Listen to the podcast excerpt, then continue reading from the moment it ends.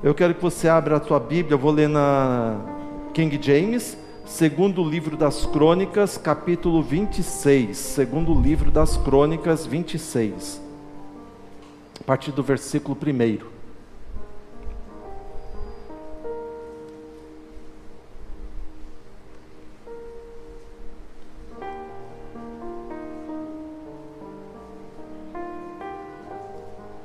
Acharam, queridos? Segundo livro das Crônicas. Diz assim o texto sagrado na, na King James, versão King James do rei Tiago, diz assim: Todos os cidadãos de Judá escolheram Uzias. Esse Uzias é aquele lá de Isaías capítulo 6, vocês lembram? Tá, tá pitando um pouquinho, tá dando. Daqui a pouco eu fico surdo aqui. É, aquele lá no ano que morreu o rei Uzias, lembra de Isaías quando ele viu a glória do Senhor? Então, é esse daqui, tá? Todos os cidadãos Judá, agora sumiu o som aqui, só dá um pouquinho mais. Escolheram Uzias, que na época tinha 16 anos. Quantos anos ele tinha? 16, 16 anos de idade para ser rei. E o constituíram rei em lugar de seu pai Amazias. Ele reconquistou e reconstruiu a cidade de Elate para Judá, depois que Amazias repousou com seus antepassados, ou seja, morreu. Uzias tinha 16 anos quando começou a reinar e governou 52 anos em Jerusalém. Sua mãe era cidadã de Jerusalém, chamava-se Jecolias. Ele praticou tudo quanto é correto e agradável a Yahvé ou Jeová, o Senhor, do mesmo modo que seu pai Amazias fizera. Uzias buscou a Deus durante toda a vida de seu mestre Zacarias, que o instruiu no temor de Deus, e enquanto procurou agradar a Yahvé, ou Jeová, ou Senhor, Deus o fez prosperar. Ele decidiu atacar e guerrear contra os filisteus e conseguiu derrubar o muro de Gate, o muro de Jabiné e também o muro de Asdod. Além disso, edificou cidades na região de Asdod e em várias outras partes do território dos filisteus. Tudo isso por quanto Deus esteve ao seu lado contra os filisteus, contra os árabes que viviam em Gurbaal e contra os meunitas. Os amonitas pagaram impostos a Uzias, e a sua fama se espalhou até a fronteira do Egito, pois ele e seu reino se tornaram muito poderosos e respeitados. Uzias também construiu torres em Jerusalém, na porta da esquina, na porta do vale e junto ao ângulo, o canto onde a muralha faz esquina. Também construiu torres no deserto e perfurou muitas cisternas, porquanto também era proprietário de muitos rebanhos, tanto nas planícies como na Cefelá, os planaltos de Judá. Ele mantinha trabalhadores em seus campos e em suas vinhas, nas colinas e nas terras férteis, pois tinha grande apreciação pela agricultura. Uzias possuía um exército bem treinado, organizado em grupos de acordo com o número de soldados convocados pelo secretário Jeiel. Quase que é Josiel, né? Quase. E pelo oficial Maeseias, sob o comando de Hananias, um dos oficiais da guarda pessoal do rei. O exército era comandado por 2.600 chefes de famílias, todos eles guerreiros corajosos e decididos.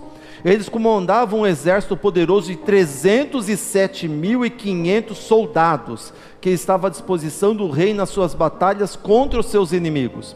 Uzias equipou todo o exército com escudo, lanças, capacetes, couraças e arcos, e até com fundas, atiradeiras de pedras em Jerusalém, construiu máquinas projetadas por especialistas a fim de serem posicionadas nas torres e nos cantos das muralhas para atirarem simultaneamente grande quantidade de flechas, assim como arremessarem grandes pedras contra forças inimigas na defesa das esquinas. A fama do rei Uzias foi contada e divulgada até terras muito distantes porquanto foi ajudado de forma extraordinária, até que se tornou bastante conhecido e poderoso. Contudo,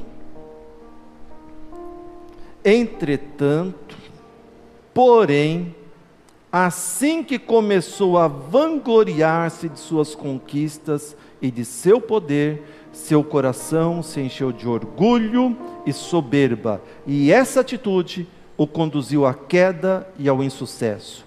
Uzias pecou contra o Senhor seu Deus, pois entrou na casa de, do Senhor de Yahvé para queimar incenso no altar dos perfumes sagrados. Pai, a tua palavra foi lida. E nesta noite eu peço que o Senhor use a minha vida para falar ao coração da tua igreja.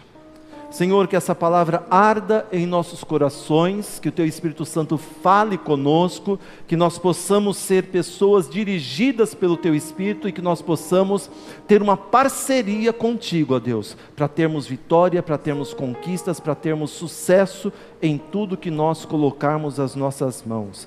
É isso que eu te peço e agradeço no nome de Jesus Cristo. Amém. Amém, queridos. Pode se assentar?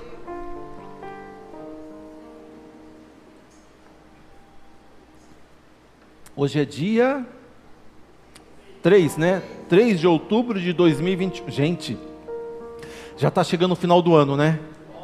Passou rápido, a gente nem percebeu. E o tempo está passando mais rápido do que a gente imagina. Parece que Deus está abreviando o tempo, a palavra do Senhor diz que o tempo ia passar rápido, que Ele abreviaria os tempos por conta dos seus filhos, e eu estou achando que isso está acontecendo, né? Já estamos em 2021. Eu estava lembrando quando eu tinha, eh, era jovem, né? Mais, bem, bem, bem mais jovem, que eu ficava imaginando, olha, quando eu chegar no ano 2000, eu vou estar com 32 anos. Aí no ano 2000 nasceu minha filha. falei, gente do céu, e a gente está em 2021, ela, isso significa que ela tem 21 anos já. O tempo passa e a gente nem percebe que está correndo rápido e a gente acaba se perdendo no meio do caminho, né? E nós, por conta dessa brevidade, dessa aceleração do tempo, a, a gente começa é, a perder a direção dos nossos sonhos, dos nossos objetivos, daquilo que Deus plantou em nossos corações. E muitas vezes nós ficamos parados no tempo, vivendo o dia de ontem, e Deus não quer isso para nós. E eu fico até preocupado por conta de tanta coisa acontecendo ao mesmo tempo, e o tempo correndo e não para, as coisas acontecendo ao mesmo tempo, só que o tempo não para. Só que a gente, nesse correr dos dias, nessa aceleração do tempo, a gente está perdendo a oportunidade de sonhar com algumas coisas. Deixa eu fazer uma pergunta para você, não precisa me responder. Qual é o teu projeto de vida para daqui um ano? Vou melhorar então. Qual é o teu projeto de vida para daqui cinco anos? E o teu projeto de vida para daqui dez anos? Daqui um mês, o que, que você pretende? Até o final do ano, qual que é a sua ideia? O que, que você está imaginando? Está vendo? A maioria de nós não tem nenhum projeto. A gente não tem nada na nossa mente. A gente está vivendo um dia e matando esse leão e querendo seguir a vida como se nada tivesse para frente, como se não existisse o amanhã. Não, pastor, mas o meu, meu amanhã está nas mãos de Deus, queridos, eu sei, o meu também está, graças a Deus por isso, mas isso não pode ser cravado em nosso coração essa ideia de que nós não podemos sonhar com algo para o nosso amanhã. Nós temos que ter projetos. Aonde você quer chegar no final deste ano? Aonde você. Ah, quero chegar no dia 31 de dezembro. Não, projeto de vida. O que você quer ser daqui um ano, daqui dez anos, cinco anos, não sei. Você não tem plano algum. Onde você quer chegar? E a gente fica batendo na mesma tecla, mesma tecla, nós não renovamos a nossa mente, nós não renovamos o nosso conhecimento, nós não renovamos o nosso espírito, nós não nos atualizamos porque estamos vivendo no ontem, vivendo ontem, hoje, vivendo hoje, amanhã, e a gente não muda para nada. E a Bíblia, de tempos em tempos, ela diz que nós temos que renovar áreas da nossa vida, porque ninguém gosta, queridos. Eu estava olhando lá em casa esses dias, né? Falei, gente, essa casa está a mesma coisa, né? Preciso pintar alguma coisa, porque mesmo morando lá, a gente quer mudar alguma coisa, né?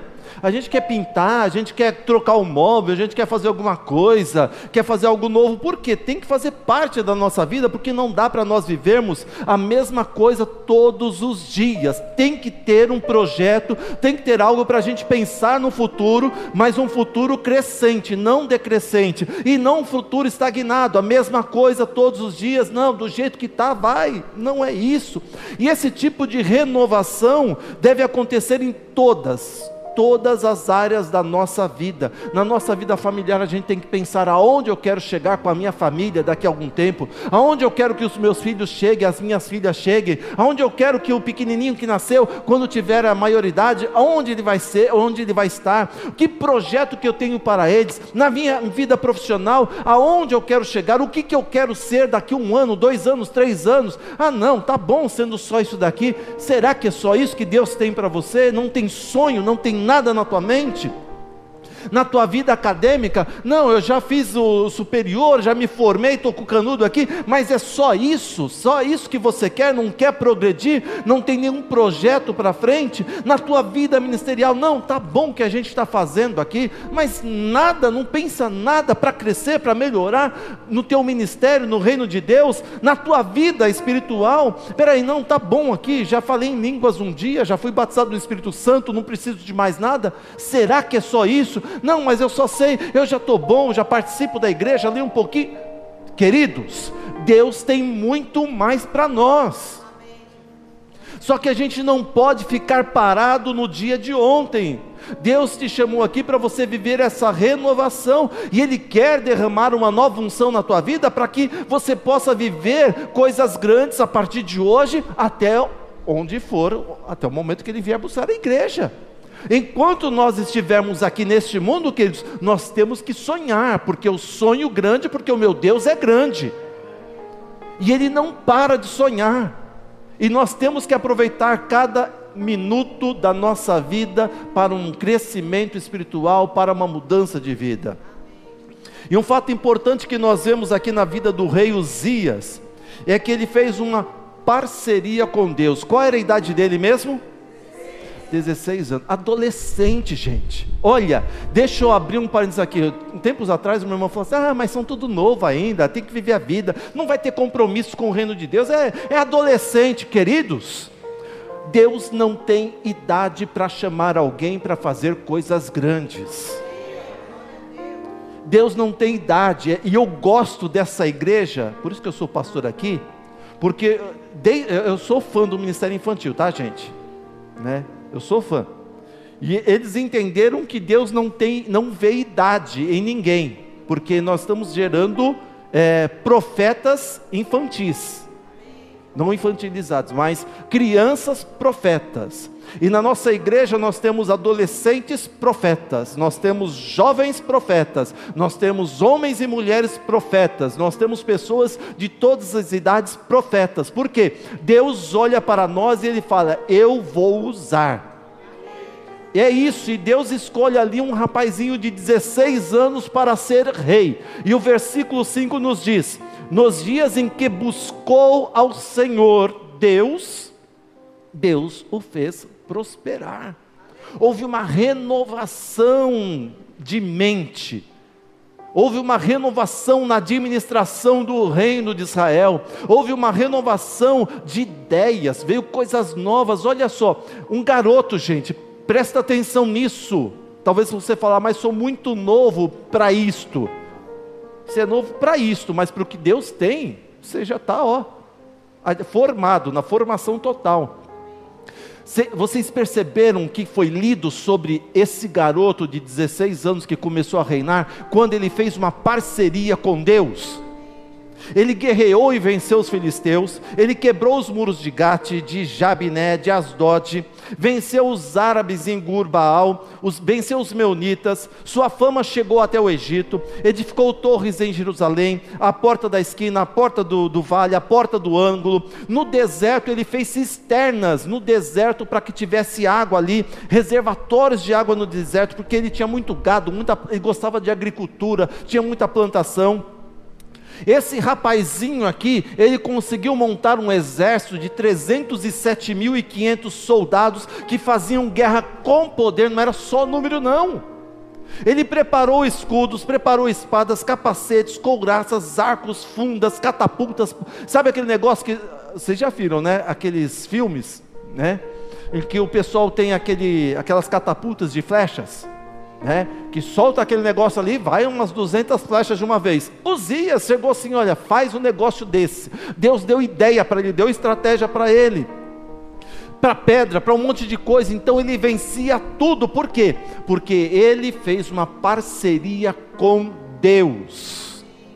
O versículo 15 diz que ele tornou-se muito poderoso e a sua fama se espalhou para longe, para muitas outras nações. Todo mundo respeitava, todo mundo sabia da sua glória, do seu poder. Porque o segredo de ser bem-sucedido na vida, meu irmão e minha irmã, é estar em parceria com o Altíssimo, é estar em parceria com Deus. Você quer sucesso na tua vida? Tem muita gente que fala assim: olha, eu posso, eu queridos, eu posso tudo naquele que me fortalece. Então, se eu tenho parceria com Deus, a Bíblia diz: aonde eu colocar as minhas mãos será abençoado, aonde eu colocar a sola dos meus pés se torna solo sagrado, e aonde é sagrado e Deus está, e eu estou aonde Deus está, queridos, a benção vem. Se você quiser ter sucesso naquilo que você faz, parceria com Deus Mesma coisa que aconteceu com José lá no Egito, a mesma coisa que aconteceu com Daniel, a mesma coisa aconteceu com Davi, e a mesma coisa estava acontecendo com Uzias, parceria com Deus. O tamanho da visão determina o quanto de unção Deus vai colocar na sua vida. Se você tem uma visão pequenininha, Deus vai te dar uma unção pequenininha para você fazer aquilo. Agora, se você tem uma visão grande, Deus olha lá do céu, isso eu vou te capacitar com uma unção para você chegar lá. Está debaixo do meu propósito, está debaixo da bênção, vai abençoar outras pessoas, vai abençoar o reino de Deus. Por tabela, eu abençoo a tua vida. É isso, Deus vai te dar condições. Pode ser que hoje o que você tem seja algo pequeno, algo sem valor, mas olhe para tudo isso e veja amanhã. Se amanhã isso não pode se tornar algo grandioso, para a glória de Deus. Lembra de Jesus escolheu doze homens, doze, doze, de diferentes níveis sociais, para que marcassem toda uma geração. E Jesus disse lá em Mateus 28, 20, se não falha a memória, 28, 20, é isso aí, 28, 20: Eis que estou convosco todos os dias até a consumação dos séculos, até o fim dos tempos. Falou para os discípulos, beleza. E aí o que acontece? Jesus foi embora, foi para o céu, e os discípulos ficaram, ficaram aqui, Vamos ver o que vai acontecer. Ficaram esperando ali no cenáculo, 120 esperando. E aí, de repente, um som estrondoso que acontece, vem um vento como de um, uma tempestade, né? E começam a ver línguas, como que línguas repartidas de fogo em cima deles, umas chaminhas de tipo de. Já viu vela, né? Aquela chaminha que tem ali, começam a ver aquilo ali, eles são batizados no Espírito Santo. E eles estão ali. Primeiro dia de culto, gente. Eles poderiam ficar aterrorizados, intimidados, porque começou a aparecer um monte de gente tirando barato deles, fazendo chacota. Olha, estão todo mundo bêbado, está isso, está aquilo outro, tal. Eles poderiam se esconder, poderiam ficar ali no cantinho, tal, sabe? Mas eles estavam unidos com Deus. Estavam em parceria com Deus, e Pedro olha aquela multidão, ao invés de se intimidar, ao invés de xingar aquela multidão, ele fala: Gente, eu vou aproveitar aqui. A gente está em 120, mas Deus, gente, se Deus está conosco, quem é que pode contra nós? Aí ele começa a fazer o seguinte: ele olha para aquela multidão e fala assim: esse povo aí vai ser tudo testemunha de Jesus Cristo ao redor do mundo. Ele faz um sermãozinho, que já, já leu o sermão de Pedro? Ele só contou a história. E no finalzinho, e vocês crucificaram esse Jesus. Aí o povo, que, que a gente tem que fazer? Arrependei-vos dos seus pecados e aceita Jesus como Senhor Salvador e se batiza aqui agora. Opa, quanto levantou a mão? Três mil se levantaram ali, foram batizados naquele dia. Queridos, era um negócio. Pedro olha além, ele poderia se esconder. Não, vou começar a igreja aqui de qualquer coisa. Não, mas ele já olha com a visão de Deus, porque a visão de Deus é encher a glória dele sobre toda a terra. Como é que Deus vai encher a glória dele sobre a terra? Nós somos a glória de Deus, nós carregamos a glória de Deus, então nós vamos encher a glória de Deus em toda a terra, porque nós levamos a glória de Deus. E Pedro olhou aquilo, fez o sermão, e o primeiro sermão ali, mais de 3 mil pessoas aceitam Jesus, e essa comunhão, essa parceria com Deus, é a chave para nós sermos vitoriosos em toda e qualquer área da nossa vida. Parceria com o Altíssimo, diga, parceria com o Altíssimo. E Uzias começou então a ser reconhecido por todos os povos daquela época? Por conta da parceria com Deus. Porque quando você se torna parceiro de Deus, comunhão com a Bíblia, comunhão com Deus, oração, você se envolve com as coisas de Deus, você começa a ver as coisas com os olhos de Deus, diferente. Porque, queridos, quando a gente não tem uma parceria com Deus, a nossa visão é limitada, limitada mesmo, a gente vê só daqui até ali. Mas quando nós temos uma parceria com Deus, parece que Deus sopra aqui a visão dele dentro de nós, a gente começa a enxergar lá na frente, a gente começa a enxergar as coisas depois do amanhã, depois, depois do amanhã, enxerga as coisas lá no ano que vem, a gente começa a sonhar aquilo, porque é, é sua ideia, não, é mente de Deus na tua mente, é a ideia de Deus que começa a fazer parte da tua ideia, é o sonho de Deus que começa a fazer parte no teu sonho, essa parceria a gente começa a enxergar longe, sabe? Então, já viu, quem já viu falar de Serra Pelada? né? É que pelaram a serra, né? Acabaram com ela. Mas uma pessoa, você olhava aquela serra pelada, um monte de gente ali, você vê aquele monte de coisa ali, sem nada, né? Aquele morro feio. Ninguém dava nada por aquele morro feio, mas quando você começa a cavar ali, começa a tirar a terra dali, o pessoal encontrava ouro. E é isso que Deus faz.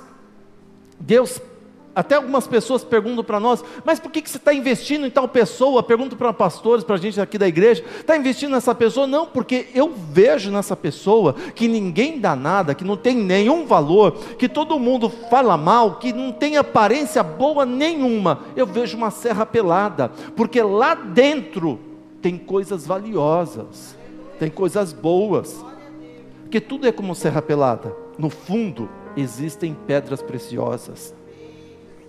E Deus olha para nós e vê pedras preciosas. Eu lembro que quando meu pai, meu pai foi um dos primeiros moradores aqui do bairro do Jardim Baronesa, aqui em Osasco. Inclusive, a, meu pai fundou a Umojaba, União dos Moradores do Jardim Baronesa e Adjacências. E a sede da Umojaba era lá no, na minha casa.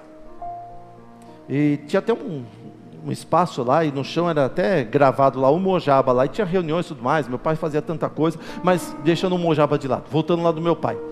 Quando meu pai, ele tinha um terreno, acho que lá no bairro do Limão, não sei onde, um lugar lá em São Paulo. Aí meu pai chegou a vender o terreno de lá, vou comprar um terreno aonde? Baronesa. Todo mundo falou, você é louco. Acho que meu pai foi o terceiro morador aqui da, da, da rua onde a gente morava, ou do bairro, não sei. Você é louco, vai para aquele lugar, um fim de mundo, vai jogar dinheiro fora. E meu pai fala assim: um dia isso aqui vai ser alguma coisa, isso aqui vai dar certo. Gente, hoje você não encontra terreno vazio aqui. Casa para comprar é um absurdo de caro. Aqui tem avenida, aliás, congestionamento. Aqui tem congestionamento, bastante congestionamento, né? Aqui tem banco, tem mercado, mercado grande, tem tanta coisa aqui. Só que meu pai olhou assim: isso aqui vai ser alguma coisa no futuro. Por quê? A gente tem que olhar não o presente, a gente tem que planejar algo para o futuro. Zias olhou Judá e viu, viu tudo destruído em Judá. Ele podia falar assim: ah, tá, deixa do jeito que está. Se nem meu pai deu jeito, quem sou eu? Vou ficar aqui acomodado agora, deixa como estava. Não. Mas o grande lance de Uzias é que ele fez parceria com Deus. E ele começou então a ver as coisas com os olhos de Deus. Porque tudo na vida, queridos, tem seus inconvenientes, tem suas dificuldades.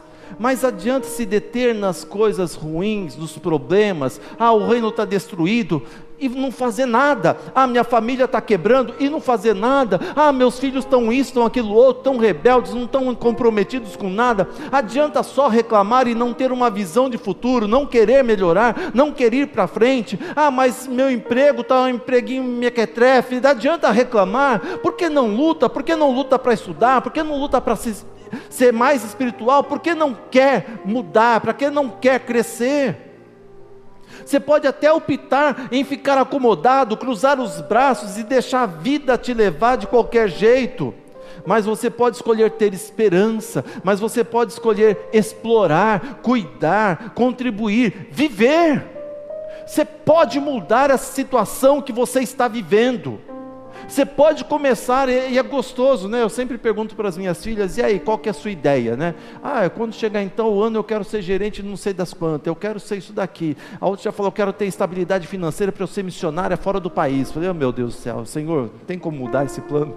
Né? Mas é isso, porque já tem um projeto de vida mesmo sendo novas. E a gente, mas pastor, eu já passei dos 50, querido, se você soubesse quantos projetos eu tenho ainda, eu não estou querendo morrer amanhã mesmo não tem idade. Você pode sonhar, você pode planejar. Ah, mas está passado o tempo já, né? Não, tá não. Continue lutando. Tem muita coisa boa na vida que dá para nós vivermos, dá para nós tirarmos muito divertimento da, da vida, queridos. Tem muita coisa para nós explorarmos ainda, tem muita coisa para aprender ainda, tem muita coisa para nós batalharmos ainda. E Deus conta com você para realizar, inclusive, um ministério milagroso no lugar aonde Ele te plantou. Você está aqui não é à toa. Você está aqui não é para ficar sentado na cadeira assistindo o pastor Marcelo, a pastora Juliana, a pastora Rita pregando, não. Deus se chamou aqui para nós crescermos, queridos, para nós vermos aqui lotado, para nós é, termos mais e mais cultos no domingo, porque vai estar tá tão lotado. E acho tão interessante, né? Quem veio, quem é visitante hoje aqui, está visitando a igreja aqui, não, não fez a inscrição? Pode, pode falar, não vou pegar mal não. Olha lá, tem gente ali, tem mais ali, tem mais ali. Então o que acontece? Tem gente que vem, queridos. Imagina se a gente, quando o governo fala assim, está liberado, não tem mais Covid, isso aqui vai abarrotar. Pastor, você acha? Não acho, eu tenho certeza, porque eu sonho com isso. E eu preciso de gente que sonhe com um ministério grande aqui. Tem mais alguém que sonha assim comigo? Vamos crescer junto? Né? Eu estou, sabe, estou nesse fogo. Vamos para frente, porque Deus tem coisas grandes para nós. Bill Hybels disse o seguinte: que a igreja é a esperança do mundo, e o apóstolo Paulo fala que nós somos templo móvel do Espírito Santo, nós somos sacerdotes, nós somos templos do Deus, vivo, do Deus vivo. Se eu sou o templo, e Bill Hybels diz que a igreja é a esperança do mundo, então eu e você, como igreja viva, que anda, que fala, que sente, que cheira, que acontece? Nós somos a esperança do mundo, então nós podemos sonhar grande, queridos. Existe um potencial na minha e na tua vida que o mundo não tem. O mundo está precisando de esperança, o mundo está precisando de recursos espirituais para a alma, para o coração. Aonde vai encontrar? Vai encontrar em mim e você. Então começa a sonhar na tua vida que você é a esperança para o mundo, porque você leva Jesus Cristo no, na tua vida e no teu coração. Ele age na tua vida, age ou não age? É por isso que quando você conversa, está conversando numa rodinha de pessoas ali, de amigos tal, ou de pessoas que você nem conhece, elas falam, tem algo diferente em você. O que acontece que você tem? Você traz, transmite uma paz, né? uma tranquilidade. O que, que acontece? É isso e a gente não pode ser só um momento ou outro, nós temos que levar isso todos os dias. Lembra de Pedro? Pedro negou Jesus, foi, tentou se esconder, mas o que acontece? Olham para ele, o que acontece? Pedro, ele só sabia falar de Jesus. Pedro, ele agia como Jesus. Pedro falava como Jesus. Aí olham para ele, você é um deles. Não, não sou. A tua fala, o teu jeito de ser, ou a maneira que você tra trata, a maneira que você se veste, a maneira que você faz tantas coisas, denuncia que você é de Jesus. E a gente tem que ser assim, as pessoas têm que olhar. Tem algo de Deus em você, tem uma luz, né? Tem uma luz na sua vida? Eu falei, tem mesmo. Essa luz é a resplandecente estrela da manhã chamada Jesus Cristo, o sol da justiça. Você é um deles. Foi isso que a mulher falou, não foi isso? Vira para a pessoa do teu lado, aponta o dedo para ela, mesmo com a máscara, e fala assim: Você é um deles. Você é um deles, você é um cristão, queridos. E é isso, e acontece isso quando a gente é casado, porque de tanto andar com, com Jesus, já vou falar do casado, né? Pedro começou a ter os, as manias de Jesus, o que Jesus fazia, Pedro fazia, os discípulos fazem isso, não é? Você vem para a igreja e começa a falar paz do Senhor, não sabe nem o que, que é isso. Ah, paz do Senhor, irmão, não sabe nem o que está falando, mas fala. Por que você está falando? Ah, todo mundo fala, eu falo também. né? Você dá glória a Deus, não sabe o que aplaude depois da música, não sabe o que está aplaudindo, mas todo mundo faz e a gente começa a aplaudir, né? Está em casa, ela escuta um louvor, aplaude também. Oh, não, não estou na igreja. Mas é aquele negócio, porque você vai pegando o jeito da coisa, porque você vai convivendo com aquilo, não é isso? É a mesma coisa quando a gente casa. A gente aprende como é que o marido, como é que a esposa vai reagir diante de uma situação né? Então a gente, como é que ela vai pensar, o que, que vai falar, o que, que a outra pessoa vai fazer o quê, por quê? A gente vai adquirindo até mesmo os outros hábitos. Eu comia, até falei esses dias lá em casa, né? Eu gostava de um pãozinho, né? Abria o pão francês ali, fritava um ovo, botava um, uma pimentinha, aquela, né? aquele molho de pimenta ali, comia aquele negócio. Aí casei com a Rita, ela não suporta ovo, gente. Agora me fala se eu gosto de ovo. Sempre gostei mais de três décadas para cá, a convivência. A gente vai mudando os hábitos. Por quê? A vida cristã tem que ser assim. Às vezes a gente fazia alguma coisa, mas por conviver com Jesus, a gente vai mudando os nossos hábitos, a nossa maneira de falar, a nossa maneira de pensar, a nossa maneira de agir na rua, a nossa maneira. O pecado está aí, quer dizer, ele quer nos dominar.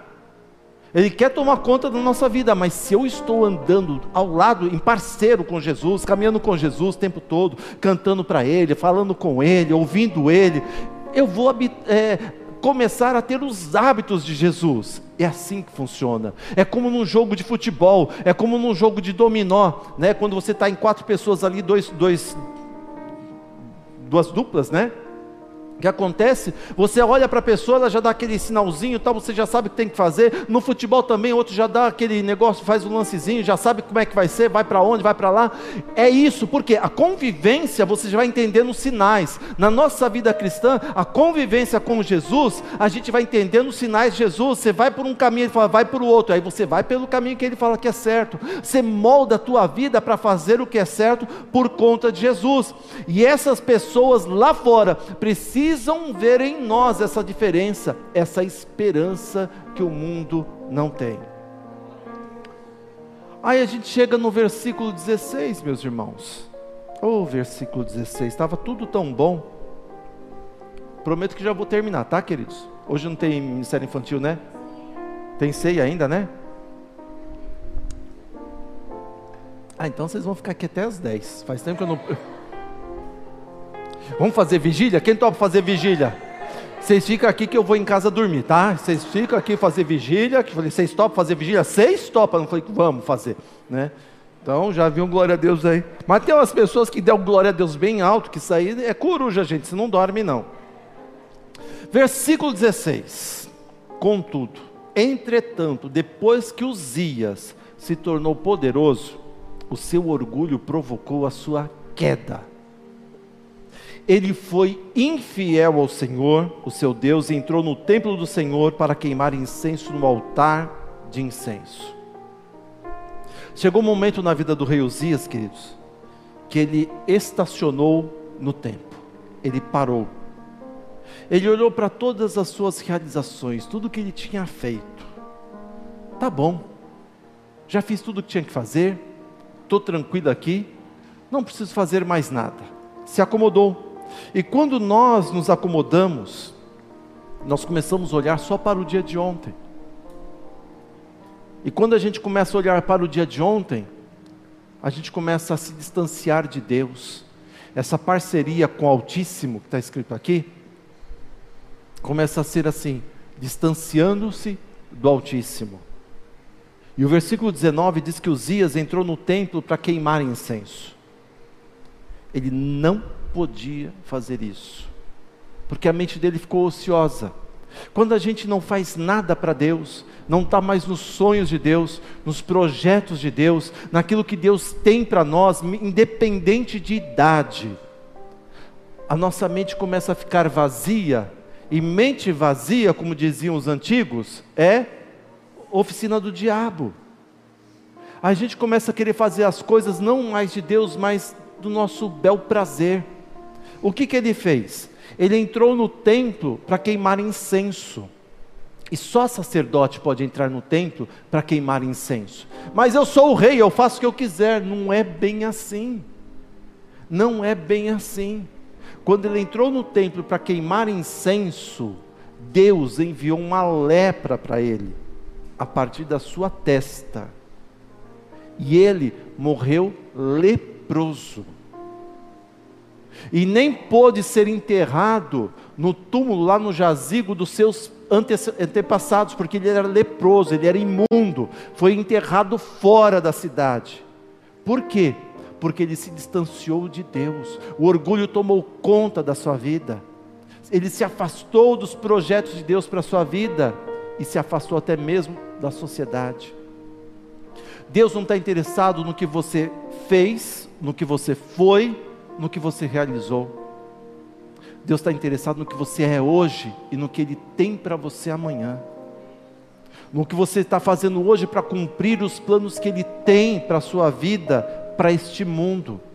Ah, no passado eu fiz isso, fiz aquilo, fiz aquilo outro, agora não preciso fazer mais nada. Quem disse?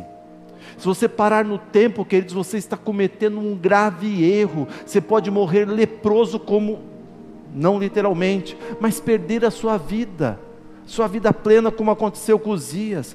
Uzias havia recebido a bênção de Deus para realizar, para governar e até mesmo para adorar a Deus. Mas com o passar do tempo, a unção da vida de Uzias foi se apagando, ele foi se acomodando. Ontem você falava em línguas, ontem você pulava, falava em língua estranha, era batizado no Espírito Santo, orava com fervor. Hoje as coisas começaram a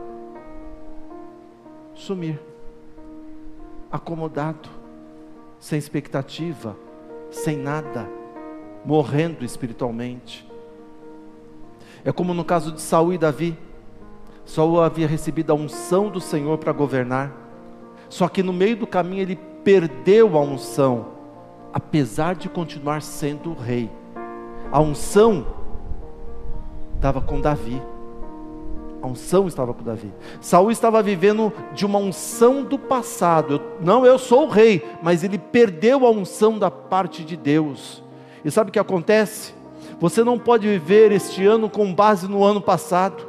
Você não pode viver esse mês com base no mês de setembro. Você tem que viver coisas novas da parte de Deus, querer uma unção nova, querer sonhos novos da parte de Deus, querer viver coisas grandes da parte de Deus, renovar a sua mente, renovar o seu espírito, renovar a sua família. Vamos melhorar, o que, que a gente pode melhorar? Vamos fazer uma mudança radical. Vamos pedir para Deus, vamos, Deus, o que o Senhor tem para nós? É isso que eu quero na nossa vida.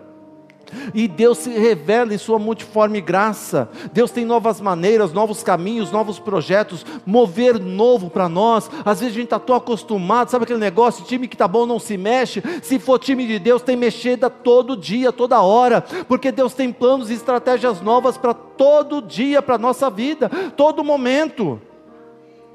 Sabe por quê, queridos? Que horas são agora? São 19 horas e esse negócio de ponteiro aqui, 45, 46, 46 48, né? É que ali está adiantado. 19 horas e 48 minutos. Do dia 3 de outubro de 2021.